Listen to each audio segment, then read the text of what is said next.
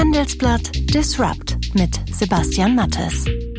Hallo und herzlich willkommen zur 13. Ausgabe von Handelsblatt Disrupt, dem Podcast über neue Ideen, Disruption und die Macher der digitalen Welt. Mein Name ist Sebastian Mattes und ich begrüße Sie ganz herzlich aus unserem Podcaststudio in Düsseldorf. Und das hören Sie heute bei Handelsblatt Disrupt. Nordrhein-Westfalen ist ja oft in den Schlagzeilen, wegen seiner strukturschwachen Regionen, dem Ruhrgebiet zum Beispiel, oder wegen seiner erfolgreichen Familienunternehmen wie Miele oder Oetker. Aber wenn es um Startups, um junge Unternehmen und Digitalisierung geht, dann hört man eher aus Berlin oder München. Einer will sich damit nicht abfinden, und zwar NRWs Wirtschafts- und Digitalminister Andreas Pinkwart. Der hat sich viel vorgenommen, er will NRW nämlich zu einem Hotspot der digitalen Verwaltung machen. Er will KI-Vorreiter werden und er will mit Hilfe von jungen Unternehmen die Probleme im Ruhrgebiet lindern. Höchste Zeit, würde ich sagen, diese Pläne einmal im Detail anzuschauen indem wir einerseits das Angebot weiter qualifizieren und verstärken und auf der anderen Seite das Investitionsvolumen systematisch erhöhen, können wir auch das Ziel erreichen, Nordrhein-Westfalen dann wirklich zu dem Bundesland mit den meisten auch exzellent finanzierten Start-ups in Deutschland machen zu können. Im Anschluss daran spreche ich mit einem dieser jungen Unternehmer aus dem Ruhrgebiet. Carsten Puschmann, der erklärt, was die Startups in Essen und Dortmund anders machen und vor allem, warum wir sie im Auge behalten sollten. Hier hilft jeder jedem. Das ist vielleicht so ein bisschen diese Zechenhistorie, die wir haben, dass alle füreinander einstehen. Die letzte Zeche ist geschlossen und das muss jetzt einfach digital fortgeführt werden. Und übrigens, Sie haben es bestimmt auch schon einmal gemerkt. Vodafone, Telekom und O2 versprechen wahnsinnige Geschwindigkeiten. Aber wenn es darauf ankommt, merkt man davon allzu oft. Na, genau nichts. Nun ist klar, Sie haben recht. Denn Ihr Provider hat Sie, sagen wir es mal so, eventuell ein wenig angeschummelt. Zumindest sagt das der Netzdienstleister OpenSignal. Der kommt nämlich zu dem Ergebnis, bei 4G hat man in Deutschland selbst mit den besten und tollsten neuen Handys durchschnittlich nur 30 Megabit Downloadrate. Wenn Ihr Handy älter ist, dann sind es im Durchschnitt sogar nur 17 Megabit. Versprochen haben die Netzbetreiber aber je nach Tarif bis zu zehnmal so viel. Zum Vergleich, in Südkorea oder Norwegen ist die durchschnittliche Downloadrate mindestens doppelt so hoch. Damit ist und bleibt Deutschland ein digitales Entwicklungsland. Das langsame Netz wird ein echter globaler Wettbewerbsnachteil und deshalb muss der Netzausbau zu einem absoluten Fokus werden. Da sind die Netzanbieter natürlich zunächst in der Pflicht, aber auch der Staat. Der könnte die Milliarden aus der 5G-Auktion einfach in ein Top-Netz investieren, und zwar auch auf dem Land, wo sich der Ausbau für die Netzbetreiber nicht lohnt. Dass Deutschland so schlecht dasteht, ist im Grunde nur noch peinlich. Das ist Handelsblatt Disrupt und nach einer kurzen Werbeunterbrechung sind wir zurück. Begeisternde Customer Experience sollte kein Zufall sein. Um Kundenzufriedenheit langfristig sicherzustellen, ist ein individuell auf Ihr Unternehmen abgestimmtes Customer Relationship Management essentiell. Dazu gehören neben dem gleichnamigen System auch innovative Technologien, die den Kunden in den Fokus stellen. Die Experten von KPMG begleiten Sie bei der Transformation hin zum innovativen Unternehmen der Zukunft. Damit nutzen Sie alle Vorteile, die Technologie und Umsetzungsstärke mit sich bringen. Mehr als Sie erwarten. Consulting von KPMG. Mehr dazu in den Show. Nordrhein-Westfalen soll führend sein bei der Digitalisierung der Verwaltung, bei künstlicher Intelligenz und als attraktive Location für Startups. Das wünscht sich natürlich der immer noch einigermaßen neue Digital- und Wirtschaftsminister Andreas Pinkwart und er will es im Gegensatz zu vielen anderen auch mit Nachdruck umsetzen. Höchste Zeit, Andreas Pinkwart einmal besser kennenzulernen. Guten Tag, Herr Pinkwart, und herzlich willkommen bei Handelsblatt Disrupt. Hallo, Herr Mattes. Als eines von wenigen Bundesländern hat NRW ja eine Digitalisierungsstrategie. Lassen Sie uns doch damit mal beginnen. Was sind denn aus Ihrer Sicht die drei wichtigsten Punkte dieser Strategie? Ja, zentral ist, dass wir äh, die Menschen in Nordrhein-Westfalen in den Mittelpunkt der Strategie äh, gestellt haben, dass wir äh, die Menschen mitnehmen auf dem Weg in die digitale Gesellschaft. Dazu gehört beste Bildung, Weiterbildung, Qualifizierung, Aufklärung, Beteiligungsangebote, das alles ist uns zentral und deswegen haben wir die Digitalstrategie auch mit den Menschen in Nordrhein-Westfalen entwickelt. Wir haben sie eng eingebunden. Wir haben äh, die verschiedenen Themenfelder mit den an diesem Thema interessiert in Nordrhein-Westfalen auch äh, diskutiert und ein breites Feld von Themen auch identifiziert, an denen wir arbeiten, von der Bildung über die Gesundheit äh, bis hin zur Wirtschaft, die wir bei der Digitalisierung natürlich auch gezielt unterstützen wollen und äh, mitnehmen wollen.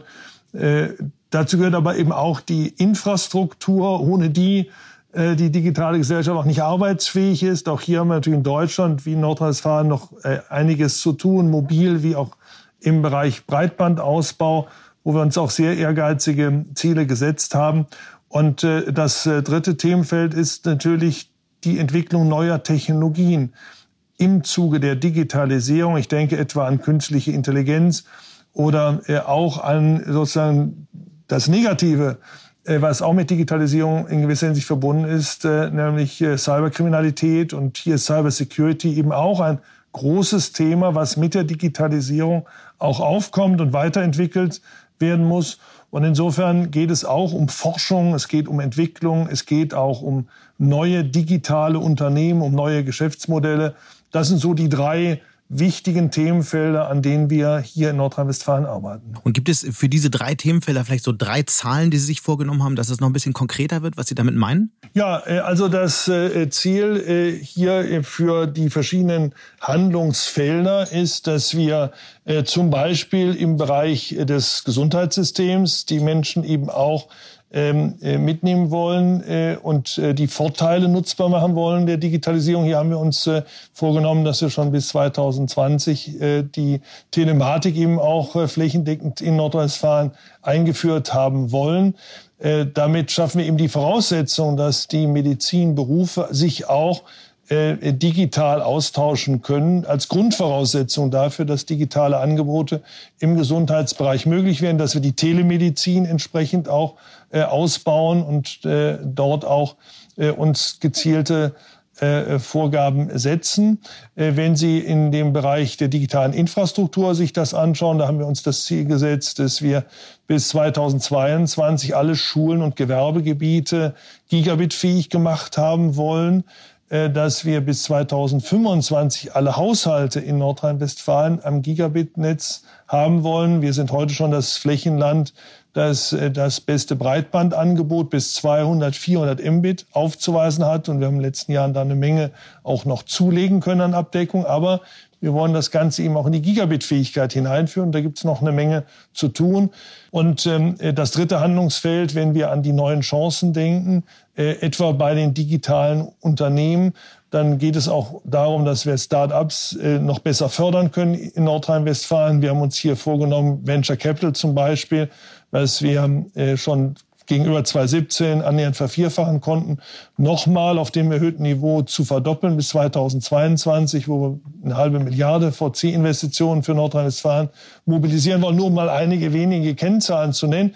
Wir haben für jedes Handlungsfeld eine Reihe von solchen Kennzahlen uns auch vorgenommen, weil wir uns auch selbst überprüfbar machen wollen, weil wir ehrgeizig sein wollen, diese Rahmenbedingungen auch wirklich äh, schaffen zu können die es erlauben, dass die Menschen in Nordrhein-Westfalen ihre digitalen Chancen auch nutzen können. Über all diese Themen wollen wir tatsächlich gleich noch sprechen. Bevor wir das aber tun, würde ich gerne einen kurzen Blick nach Berlin werfen. Herr Pinkwart, Sie haben ja als Digitalminister auch immer wieder Kontakt mit der Bundesregierung, äh, auch in digitalen Fragen. Wie ist denn Ihr Eindruck dort? Es sprechen ja viele Kritiker eher von Kompetenzwirrwarr, wenn es um das Thema Digitales geht in Berlin. Ja gut, die Bundesregierung hat sich äh, anders aufgestellt. Äh, das gilt es zu respektieren. Äh, wir ähm, müssen damit umgehen und gehen damit um und versuchen auch für uns, auch im Zusammenwirken mit der Bundesregierung, das Beste zu machen und daraus zu machen. Und ich habe damit auch keine Probleme und wir, wir versuchen halt voranzukommen. Ich meine, Deutschland hat so viel Nachholbedarf natürlich an vielen Stellen, auch was das Thema digitale Verwaltung anbetrifft, nur ein Beispiel zu nennen, dass äh, alle, die in der Verantwortung stehen, ob das jetzt stärker gebündelt ist oder auf viele Schultern verteilt ist, äh, die Aufgabe haben, äh, das Beste zu geben und mhm. zu erreichen, dass wir insgesamt national, aber auch in Europa äh, die digitalen Fortschritte schneller in Zukunft realisieren, als das in der Vergangenheit der Fall war. Dann übersetze ich aber mal das, was Sie gerade gesagt haben. Es läuft alles andere als optimal. Ich denke, wir, wir sollten uns, äh, ich meine, man kann manches äh, immer noch, noch besser machen. Das ist gar keine Frage. Jeder muss ja auch für sich seine Organisationsform finden. Und, und jede Form hat ihre Vor- und Nachteile. Ich glaube, entscheidend ist, dass, wenn man sie gefunden hat für sich, dass man dann wirklich versucht, das Beste draus zu machen. Und wenn man es auf viele Schultern verteilt, kann es natürlich einen erhöhten Koordinationsbedarf mit sich bringen. Umso mehr muss man sich dann natürlich auch koordinieren und muss sehen, dass man äh, die Schlagzahl auch erreicht, die notwendig ist. Bräuchte es denn auf Bundesebene einen Digitalminister? Also würde das das Verfahren und die Schlagzahl deutlich erhöhen? Äh, das, das äh, aus meiner Sicht könnte helfen, das äh, zu erreichen, aber das ist ja nicht äh, die schon hinreichende Voraussetzung dafür, sondern äh, es wird dann erst auch erreicht, wenn, äh, wenn man bündelt, dass äh, diese Bündelung auch die notwendige Kompetenz bekommt, aber eben auch die notwendige Unterstützung aus einer Regierung insgesamt und den sie tragenden äh, Parteien und Koalitionsfraktionen. Man muss das dann wirklich wollen. Also ähm, es gilt der Grundsatz aus der Management-Theorie, ähm, äh, äh, Structure follow Strategy. Also entweder hat man eine, eine gute Strategie und eine ehrgeizige Strategie, setzt sich ambitionierte Ziele äh, und will sie auch wirklich erreichen, dann wird man auch eine Struktur für sich finden, die das sicherstellt. Ich denke, auch in einer Landesregierung, einer Bundesregierung wird es nie so sein können, dass nur einer oder eine die Digitalisierung macht, sondern wir müssen uns ja insgesamt auch stärker digitalisieren. Und wir sollten sehr daran arbeiten, dass es auch ein, ein Gesamtanliegen einer, einer Regierung ist und eines, eines Landes, einer Region ist. Deswegen haben wir eben hier auch die Digitalstrategie für Nordrhein-Westfalen entwickelt im äh, Zusammenwirken mit allen äh, Ministerien und äh, jeder muss sich wiederfinden können, auch mit seinen Themen, muss in seinem Themenfeld auch die Digitalisierung äh, vorantreiben. Wenn wir jetzt mal auf Bundesebene sind, gilt das natürlich auch für das Verteidigungsministerium, wo Digitalisierung eine große Rolle spielt, für, für das Innenministerium, es gilt für das Gesundheitsministerium, für das Verkehrsministerium. Also alle Ressorts sind eigentlich durchdrungen von dieser Themenstellung und sollten sich das im Rahmen der eigenen Zuständigkeit auch zu einem zentralen Anliegen machen. Wenn darüber hinaus das noch besser vielleicht auch gebündelt ist und, und koordiniert wird und, und vielleicht auch nochmal priorisiert wird, kann das sicherlich sehr hilfreich sein. Aber das alleine reicht auch nicht, wenn alle anderen nicht mitmachen wollen. Es gibt ja wenige Minister auf Landesebene, aber auch auf Bundesebene, die so viel über Startups sprechen und, und äh, auch Programme ins Leben rufen. Sie haben unlängst ausgerufen, Nordrhein-Westfalen soll bundesweit die meisten Startups hervorbringen. Das ist ja ein hehres Ziel. Wie, wo stehen Sie da heute? Im Moment sieht es ja noch nicht so gut aus, oder? Ja gut, es kommt darauf an, äh, welche Statistik Sie lesen und, und was Sie zugrunde legen. Aber richtig ist sicherlich, dass ähm, in Nordrhein-Westfalen wie auch andere Bundesländer beim Thema Start-up-Entwicklung äh, sicherlich noch äh, Nachholbedarf haben, wenn man es vergleicht etwa mit Stadtstaaten wie Berlin, die sehr früh in die Gunst gekommen sind, gar nicht mal durch politische Motivation, sondern durch private Initiative, hier spezifisches Know-how auch zu entwickeln und auch Ökosysteme herauszubilden, die wie im Silicon Valley sich ja auch aus Unternehmen unternehmerische Aktivität daraus entwickelt haben äh, und, und damit auch eine, nicht nur nationale, sondern auch eine internationale Sichtbarkeit erreicht haben. Das ist in Flächenländern mit mehreren äh, äh, Standorten äh, von Hochschulen und anderen Einrichtungen sicherlich nicht so einfach, das dann auch in einer solchen Weise herauszubilden. Da gab es auch Nordrhein-Westfalen Nachholbedarf.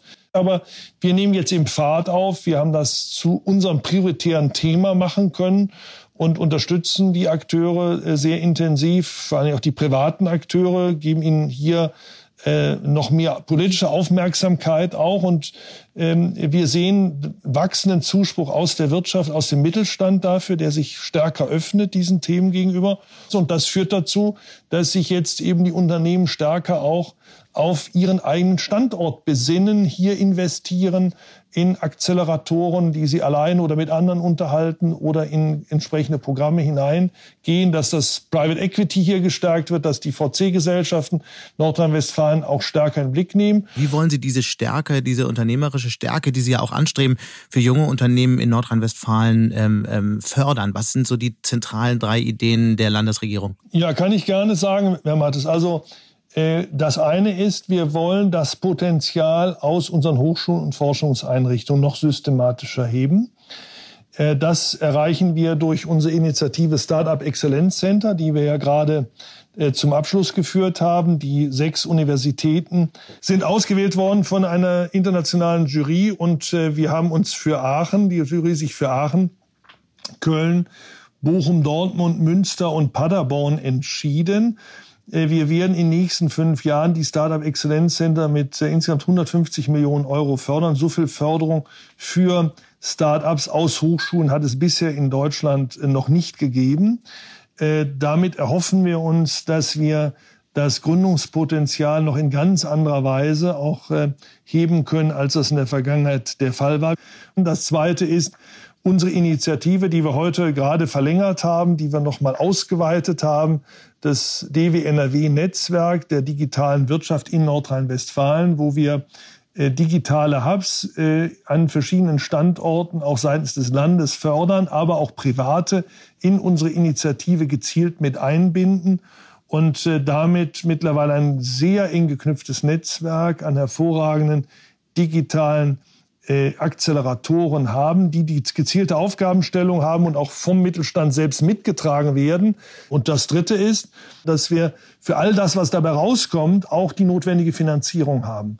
Äh, sowohl für die äh, Mittelständler und die größeren Firmen, die ihre Digitalisierung äh, entsprechend vorantreiben und haben wir hier einen ganz attraktiven Digitalkredit äh, ins Leben gerufen mit der NRW Bank und den privaten Geschäftsbanken zusammen Sparkassen und Volksbanken, der sehr viel Anklang findet. Und auf der anderen Seite bauen wir hier sehr systematisch die ähm, VC und Private Equity äh, Finanzierung äh, aus. Und indem wir einerseits das Angebot weiter qualifizieren und verstärken und auf der anderen Seite äh, das äh, Investitionsvolumen systematisch erhöhen, äh, können wir auch das Ziel erreichen, Nordrhein-Westfalen dann wirklich zu dem Bundesland mit den meisten auch exzellent finanzierten Start-ups in Deutschland machen zu können. Kurz zu diesem Kredit äh, für die Unternehmen. Wie funktioniert das? Also was muss ich dafür tun? Was kostet dieser Kredit und was kann ich dann damit machen? Ja, der Kredit wird mit einem ganzen äh, Zinspunkt günstiger angeboten als äh, marktübliche Kredite. Wenn Sie eine gute Bonität als Unternehmen haben, kriegen Sie also zu einem Nullzinssatz einen, einen äh, Kredit, um ihre Digitalisierung im Unternehmen vorantreiben zu können. An diese Kredite werden andere Anforderungen gestellt, als die klassischerweise von Banken mit Finanzierung in Zusammenhang gebracht werden, wo man Sicherheiten braucht oder wo man in Immobilien investiert. Hier geht es ja eher um virtuelle äh, Investitionen, wenn man so will. Auch digitale neue Geschäftskonzepte werden zum Beispiel mitfinanziert und das auch in einer Größenordnung bis zu 10 Millionen Euro zinsbegünstigt mit äh, Bankmitarbeitern, die auch spezialisiert sind auf diese digitalen Change-Prozesse im Mittelstand äh, und äh, das hat hier sehr viel Anklang gefunden bei Unternehmen, die dieses äh, Angebot sehr gezielt auch in Anspruch nehmen. Mhm. Wir haben vorlaufend auch noch ein Programm mit Digitalgutscheinen und Beratern, wo wir auch für den Vorlauf entsprechende Unterstützungsleistungen äh, geben. Aber ich glaube, das Finanzierungsangebot ist das letztlich Entscheidende, dass dann, wenn man sich äh, nicht nur eine neue IT-Infrastruktur aufbaut oder eine neue Software äh, anschafft, sondern wenn man auch strategisch sich wirklich neu aufstellen will, ein neues Geschäftsmodell dann äh, umsetzen möchte, dass man dann auch die notwendige Finanzierung dafür bekommt, auch als etabliertes Unternehmen und nicht nur als Start-up, das ist, glaube ich, eine wichtige Voraussetzung und äh, da haben wir hier, glaube ich, wichtige Rahmenbedingungen für schaffen können. Eine halbe Milliarde ansonsten äh, sollen über den Gründerfonds bereitgestellt werden. In Wirklichkeit brauchen natürlich Wachstumsunternehmen, gerade im Technologiesektor, viel, viel mehr Geld. Da redet man über ähm, Series A Finanzierung von 100, 200 Millionen Euro. Da muss natürlich viel, viel mehr Geld kommen. Ähm, müssten Sie so einen Topf nicht viel größer machen für die nächsten Jahre? Ja gut, man kann sich das immer noch, noch größer vorstellen, das ist gar keine Frage, aber Sie müssen sehen, dass wir hier eine Ausgangslage haben, äh, 2016 von 53 Millionen Euro pro Jahr. Äh, wenn wir das in wenigen Jahren verzehnfacht haben wollen, dann ist, und das verstetigt, dann ist das schon eine ganz massive Verbesserung. Wenn wir das weiter äh, erhöhen können, was ich nicht ausschließe, dann ist das sicherlich von Vorteil und sehr wichtig auch für den Standort. Aber ich halte immer sehr viel davon, dass man sich ambitionierte, aber auch gleichzeitig auch realistische Ziele setzt. Äh, und äh, besser werden können wir immer noch. Mhm. Aber äh, wichtig ist, dass wir uns was vornehmen, was wir auch erreichen können. Und wir haben jetzt schon gesehen, dass wir erhebliche Steigerungen erreichen konnten. Weshalb ich auch nicht ausschließe, dass wir dieses halbe Milliarde Ziel viel früher erreichen und vielleicht noch deutlich übertreffen können. Aber das alleine schon erreicht zu haben, wäre schon ein großer Sprung für Nordrhein-Westfalen in das Feld der wichtigsten Standorte in Deutschland für VC-Investitionen, auch wenn wir das mal mit anderen Bundesländern vergleichen und nicht nur nach Berlin schauen. Mhm. Wenn wir über Startups reden, dann fällt der Blick ja auch immer schnell aufs Ruhrgebiet, auf die strukturschwachen Regionen, hohe Arbeitslosigkeit. Viele Unternehmen sind abgewandert in den vergangenen Jahren. Was, wie können Startups da helfen, möglicherweise die Wirtschaft zu revitalisieren? Sehen Sie da Ansätze, die funktionieren? Ja, also ganz erheblich. Und wir haben so schöne Beispiele, äh, gerade in der Metropole Ruhr, äh, die auch zeigen, wie, wie daraus eine Story werden kann. Und wenn Sie sehen, dass in der Metropole Ruhr beispielsweise aus dem weltbekannten Görz-Institut für Cybersecurity im Jahre 2002 sich ein Start-up ausgegründet hat, das dann 2012 von einer Bosch-Tochter erworben wurde und diese Bosch-Tochter jetzt entschieden hat, ein Forschungszentrum in Bochum aufzubauen, zunächst mit 500 Forschern und Entwicklern, was auf bis zu 2000 ausgebaut werden soll, um unter anderem das Thema Cybersecurity für autonomes Fahren dort bearbeiten zu können, dass man sieht, wie wichtig es ist, dass man über Spitzenforschung, die man fördert, dann auch zu Spitzengründungen kommt und diese Gründungen dann sich selbst entweder sehr dynamisch äh, aus sich selbst heraus weiterentwickeln und Unicorns werden oder indem sie sich verpartnern mit etablierten Unternehmen und auf diese Weise zu einem nachhaltig auch äh, starken Wachstum finden können und dass dann äh, Unternehmen auch, die eine Nähe suchen zu solchen Zentren, äh, bereit sind, äh, in diese Regionen hineinzukommen und dort neue Arbeitsplätze zu schaffen. Im Übrigen, ohne dass es dafür Subventionen gäbe. In der Vergangenheit wurden ja viele Firmen auch im Ruhrgebiet noch mit Subventionen angelockt. Das ist hier gar nicht notwendig. Was wir unterstützen müssen, ist Spitzenforschung. Und äh, das sind die Translationseinheiten, Transfereinrichtungen, Start-up-Förderung. Da können wir auch als Staat ergänzend etwas tun. Aber ansonsten muss das nach, nach marktwirtschaftlichen Gesichtspunkten laufen. Und da sehen wir zunehmend, dass Nordrhein-Westfalen, gerade auch die Metropole Ruhr, wertgeschätzt wird von Firmen, weil sie sagen, da finden wir die klugen Köpfe, die wir brauchen und wir finden den Wohnraum und die Flächen, die wir auch brauchen, um uns dort entwickeln zu können. Und deswegen mhm. sehen wir viele Ansiedlungen. Volkswagen hat jetzt auch ein Forschungslab aufgebaut äh, für, für das digitale Auto der Zukunft. Das ist auch nach Bochum gekommen, weil man dort spezifisches Know-how auch angetroffen hat will sagen, es braucht seinen Vorlauf, aber wenn der da ist und eine Region sich dann offensiv auch äh, positioniert, dann kann man all die Chancen, die wir zum Beispiel im Silicon Valley realisiert sehen, auch bei uns natürlich realisieren. Wenn man Ihnen so zuhört und auch verfolgt, was Sie in den vergangenen Monaten ähm, so gesagt haben, dann ist ja wahrscheinlich Ihr Ziel doch sowas wie äh, Nordrhein-Westfalen zum führenden Hightech-Standort in Deutschland zu machen, bei künstlicher Intelligenz, bei Blockchain und so weiter. Habe ich es richtig getroffen? Ja, absolut. Das ist unser Ziel und wir bringen dafür auch beste Voraussetzungen. Also vor Bayern, vor Berlin und so weiter. Ja, ich meine, wir sind das mit Abstand größte Bundesland. Wir haben es jetzt gesehen, wie gesagt, bei der Exzellenzinitiative in der dritten Runde. Erstmalig haben wir auch die größte Zahl der Exzellenzcluster bekommen. Das halte ich auch für richtig, weil wir eben auch enorm investiert haben. Zum Beispiel ist Cybersecurity großes Thema, die Max-Planck-Gesellschaft entscheidet sich, ein Max-Planck-Institut, das erste weltweit aufzubauen von Max Planck für Cybersecurity.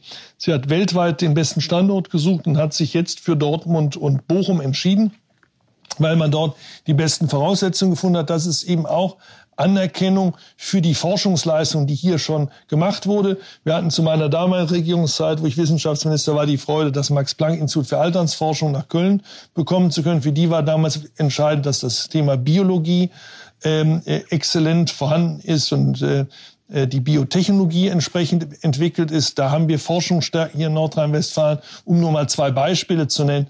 Und ähm, wir sehen jetzt die Entscheidung zur Batteriezellforschungsfabrik in gleicher Weise, wo wir eben über exzellente Spitzenforschung in Münster, Aachen, Jülich verfügen, aber auch Unternehmen haben, äh, die sich in dieses Konzept mit eingebracht haben, aus Nordrhein-Westfalen, aber auch aus Deutschland und weltweit, die den Forschungsstandort Nordrhein-Westfalen in diesem Themenfeld für führend erachten und sich hier mit einbringen wollen, um Zukunft gestalten zu können. Es gibt ja noch ein weiteres Thema, wo NRW es ja allen anderen in Deutschland zeigen will. Das ist das Thema Digitalisierung der Verwaltung. Ich würde gerne mal so ein paar Jahre in die Zukunft gehen, wenn wir uns jetzt mal vorstellen, wir sind jetzt so vier Jahre weiter, was kann ich denn dann als Bürger in NRW alles digital erledigen? Ja, wir wollen, dass dann das digitale Bürgeramt äh, Wirklichkeit geworden ist. Das wollen wir bis 2022 landesweit erreichen. Wir wollen, dass wir das digitale Gewerbeamt dann voll funktionstüchtig stehen haben. Wir haben ja vorher ja schon mit der digitalen Gewerbeanmeldung beginnen können. Wir sind mittlerweile so weit, dass wir äh, auch andere Belange, die Unternehmen haben, mit dem Staat auf dem Gewerbeserviceportal abgewickelt werden können, äh, mit, mit Bezahlfunktion, äh, mit äh, einem One-Stop-Shop, dass ich nur einmal meine Informationen auch wirklich eingeben muss und alles andere wird im Backoffice dann auch vom System äh, medienbruchfrei mit den verschiedenen Behörden auch vernetzt. Mhm. Äh, wir stellen unsere Genehmigungsverfahren um auf digitale Anwendungen, äh, was dazu, dazu beiträgt, auch die Genehmigungsverfahren deutlich zu beschleunigen. Wir haben das gerade für ein großes Chemieunternehmen Längstes hier in Nordrhein-Westfalen zeigen können, emissionsschutzrechtliche Anlagen Prüfung für eine Neuanlage, die sonst hier 20 Monate und mehr gedauert hätte. Die haben wir in weniger als zwölf Monaten durchführen können, ohne dass irgendwelche Standards dadurch äh, in Frage gestellt worden wären oder Beteiligungsvorhaben in Frage gestellt worden wären. Also solche Fortschritte, die sehr konkreten Nutzen auch haben, die wollen wir umsetzen. Und äh, beim digitalen Bürgerbüro ist es so, dass wir eben auch alle Amtsgeschäfte, die der Bürger normalerweise mit seiner Gemeinde zu erledigen hat, äh, online dann auch äh, erfolgen können. Das heißt, wofür muss ich dann überhaupt noch aufs Amt? Ja, das werden dann nur noch wenige Vorgänge sein, wo das physisch tatsächlich notwendig ist. Den Weg wollen wir aber weiter offen mhm. halten, mhm. wo immer gewünscht, weil wir natürlich auch sehen müssen, es gilt äh, auch alle Bürger mitzunehmen. Ein Drittel fast der Bevölkerung ist über 60. Äh, wir, wir müssen auch äh, äh allen äh, die, die Zugänge äh, auch äh, offen halten und sie auch mitnehmen. Es gilt da auch Schulungen durchzuführen, äh, die Bürgerinnen und Bürger wirklich ernst zu nehmen und äh, sie schrittweise auch heranzuführen. Aber das muss so gemacht werden, dass wirklich das fair erfolgt, dass jeder mitgenommen werden kann, jeder auch eine Möglichkeit hat, auch die persönliche Ansprache mhm. noch durchführen zu können. Das halte ich für sehr wichtig. Ein, ein schlechter analoger Prozess wird durch seine eins zu eins Digitalisierung nicht besser, sondern wir müssen die Prozesse auch mal hinterfragen und auch schauen, ob wir nicht im Zuge der Digitalisierung manches noch bürgerfreundlicher machen können. Zum Beispiel auch das Thema Datensouveränität muss aus meiner Sicht ganz anders definiert werden. Der Bürger muss wissen, welche Daten der Staat von ihm hat. Die muss er auch selbst verwalten können. Da braucht er Zugänge. Und da gibt es noch eine ganze Menge äh, zu tun, weil wir uns in der Vergangenheit eher ein Abwehrrecht gegenüber dem Staat äh, äh, durch den Datenschutz erarbeitet haben, aber keine echte Datensouveränität. Vielleicht als letzte kurze Frage, welches Startup oder welche Innovation aus NRW hat Sie denn in den vergangenen Monaten am meisten beeindruckt? Welche sollte, sollten unsere auch überregionalen Hörerinnen und Hörer unbedingt kennen? Ja, ich hatte ja ein, ein Startup schon, schon genannt aus Bochum äh, zum, zum Thema Cyber Security für autonomes Fahren. Das finde ich ganz, ganz zentral, dass wir da spezifisches Know-how haben. Äh, wir äh, haben ja in Deutschland, was viele auch nicht wissen, das autonome Fahren eigentlich erfunden. Viele glauben ja, dass es im Silicon Valley passiert, das ist aber in Deutschland passiert. Und die deutschen Automobilhersteller und Zulieferer haben auch weltweit die meisten Patente. Also wir sind da wirklich führend. Aber autonomes Fahren wird mit erheblichen Sicherheitsproblemen zu tun haben, wenn man diese Software manipulieren könnte. Insofern ist es toll, dass wir hier auch die Unternehmen haben, die äh, auch in der Lage sind, äh, äh, für entsprechende Sicherheit dann in Zukunft zu sorgen und dass sie aus Nordrhein-Westfalen hervorgehen. Wir haben dann ein anderes Startup, zum Beispiel Next Kraftwerk in, in, in Köln. Das ist ein virtuelles Kraftwerk, das hier vor einigen Jahren aus einem Institut heraus gegründet worden ist, einem energiewirtschaftlichen Institut, äh, die von zentraler Bedeutung sind für die Energiewende, weil wir müssen das in Zukunft durch erneuerbare viel flexiblere, volatilere Angebotssystem äh, auch mit entsprechender flexibler Nachfrage äh, in Verbindung bringen. Wenn wir Nachfrage flexibilisieren wollen, müssen wir intelligente Netze schaffen, eine stärker aufeinander bezogene Energieversorgung und das setzt äh, intelligente Netze und intelligente Systeme voraus. Und das haben hier junge Gründer sehr früh erkannt und mit Next Kraftwerk eine Gründung geschaffen, die europaweit Angebot und Nachfrage im Energiesektor miteinander verknüpft. Nur mal zwei Beispiele aus dem aktuellen Feld, äh, die aus meiner Sicht einen hohen Nutzen auch für die Gesellschaft versprechen. Herr Pinkwart, ganz herzlichen Dank. Ich danke Ihnen für das Gespräch. Ganz herzlichen Dank, Herr Mattes. Wenn ein deutsches Unternehmen wie die Lufthansa, die Bahn oder Payback einen besseren Online-Shop braucht oder bessere digitale Kundenbindungsprogramme oder bessere Online-Prospekte, dann kann es gut sein, dass es sich an Carsten Puschmann wendet. Der Gründer von Q1 sitzt in Essen und will jetzt sogar Amazon Konkurrenz machen. Q1 hat einen übergreifenden Warenkorb entwickelt, mit dem Kunden in jedem Webshop einkaufen können. Der Clou, sie müssen sich nur einmal registrieren, nämlich bei der Q1-Plattform CloudBasket. Inzwischen hat Q1 über 60 Mitarbeiter und will immer weiter wachsen. Und zwar im Ruhrgebiet und nicht in einem Hinterhof in Berlin. Ich wollte wissen, was das Ruhrgebiet für ihn so sexy macht und habe ihn zu uns ins Studio eingeladen. Hallo Carsten Puschmann, herzlich willkommen bei Handelsblatt Disrupt. Hallo Sebastian. Während viele Gründer ja in den vergangenen Jahren ähm, nach Berlin gegangen sind, Unternehmen aufgebaut haben, bist du im Ruhrgebiet geblieben. Eine Region, die ja alles andere als rosige wirtschaftliche Aussichten hat. Warum bist du geblieben? Naja, weil ich aus dem Ruhrgebiet komme. Wir haben zehn Jahre als Digitalagentur gearbeitet. Da fanden die Kollegen das in München und Berlin eher witzig, dass digitale Dienstleistungen auch High-Level irgendwie im Ruhrgebiet produziert werden. Mittlerweile dreht sich das Blatt meines Erachtens und das Ruhrgebiet wird hip, weil nicht nur die Infrastruktur, sondern insbesondere die Vernetzung von, von Corporates und Startups ganz gut funktioniert ist äh, die äh, Region auf dem besten Weg dahin, äh, ein attraktiver digitaler Standort zu werden. Was heißt hip? Also woran sieht man das im Ruhrgebiet? Naja, wir haben die äh, ähm, äh, Kohlevergangenheit, die Industrievergangenheit und da, wo früher Kohle gefördert wurde, äh, man sieht das auf Zollverein ganz gut, entstehen heute Infrastrukturen auch für digitale Themen und ähm, die Verknüpfung mit Vergangenheit und Zukunft funktioniert meines Erachtens im Ruhrgebiet ganz gut. Nenn noch mal ein Beispiel für diese Vernetzung auch zwischen ähm, traditionellen und jungen Unternehmen? Naja, wir haben äh, am Rhein Ruhr und Lippe ähm, äh, neun von 30 DAX-Unternehmen, ähm, die sich immer weiter ähm, auch mit äh, der Gründer- und Start-up-Kultur vernetzen. Wir sind da in intensivem Austausch. Der Initiativkreis Ruhrgebiet ähm, ist da sicherlich einer der Treiber, der diese Vernetzung auch äh, nach vorne stellt. Und äh, wir kommen immer mehr in die Diskussion, dass wir Gründer oder Gründerideen und die Corporates miteinander ähm, zusammenführen ähm, um dann digitale äh, Projekte ähm, auf die Straße zu mhm. bringen. Wie funktioniert denn das an eurem Beispiel? Wir haben mit dem Ludwig Fresenius halt äh, einen Investor gefunden, der diese Ruhrgebietsaffinität auch mitbringt. Äh, der Patenonkel seines Bruders ist äh, einer der ähm, Krupp Alleinerben von, von Bohlen und Halbach. Seine Frau äh, kommt äh, aus der Firma Girade und er sieht das halt mit als Verantwortung, nicht nur unser Thema, sondern auch im Prinzip die gesamte digitale Entwicklung im Ruhrgebiet voranzutreiben. Und wenn du halt jemanden hast äh, mit dem Brand Fresenius, dann vernetzen sich die anderen äh, Spieler wie große äh, Stiftungen oder Corporates auch gerne mit dazu. Und das führt dazu, dass wir jetzt äh, auch ähm, unter Führung mit des Initiativkreises Ruhr äh, so Initiativen entwickeln. Äh, wie können wir konsolidiert alle in eine gemeinsame Richtung laufen? Wie unterscheiden sich denn die Startups und diese Netzwerke, die da entstehen, von den jungen Unternehmen im Rest des Landes?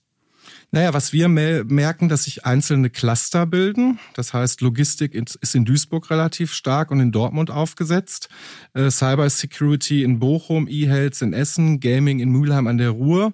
Wir sind mit dem Thema E-Commerce äh, in Essen ganz gut besetzt und merken, dass eben durch die Vernetzung von Universitäten, Corporates und Startups ähm, da eine sehr attraktive Kultur entsteht. Wie unterscheidet sich denn das Ruhrgebiet als Gründerregion von allen anderen Regionen in Deutschland? Ja, wir haben einen der interessantesten Wirtschaftsräume in Europa. Wir haben, ähm, wie gesagt, neun von 30 DAX-Unternehmen. Wir haben einen ähm, Mittelstand, der in vielen Segmenten äh, Weltmarktführerschaftspositionen äh, eingenommen hat. Wir haben ein interessantes Kultur- und Sportangebot. Das Ruhrgebiet ist lebenswert. Das Ruhrgebiet ist bezahlbar, ist auch ein Punkt, wenn ich nach München schaue. Ähm, oder auch jetzt nach Berlin, wie sich da ähm, auch Wohnraumsituationen entwickeln, haben wir im Ruhrgebiet eine hohe Diversifizierung die das Leben und Arbeiten halt attraktiv macht. Aber gibt es denn auch so eine Art Mentalitätsunterschied im Ruhrgebiet im Vergleich zum Rest des Landes? Na klar, wir haben die äh, Historie, wir haben im Ruhrgebiet eine besondere DNA, wir sind Macher und Anpacker und äh, wir wollen unkonventionell unsere Ziele erreichen und ähm, stehen äh, Mann bei Mann Und ich denke, das macht das Ruhrgebiet auch aus. Gibt es da ein Beispiel, ein aktuelles Beispiel, wo man es dran sehen kann, eine Kooperation oder ein neues Unternehmen, das es zeigt? Naja, wir merken das äh, ähm, in der regionalen Vernetzung halt so, äh, dass es viel einfacher und unkonventioneller funktioniert, als wenn ich jetzt irgendwo in andere ähm, digitale Metropolregionen schiele. Ähm, hier hilft jeder jedem. Das ist vielleicht so ein bisschen diese Zechenhistorie, die wir haben, dass alle füreinander einstehen. Die letzte Zeche ist geschlossen und das muss jetzt einfach digital fortgeführt werden. Die digitale Zeche. Ja, ja, so in etwa. Ihr seid als Digitalagentur gestartet. Wie sieht denn eure Zukunft jetzt aus? Naja, wir haben als Digitalagentur angefangen, haben äh, in Nordrhein-Westfalen im Ruhrgebiet keinen Umsatz gemacht.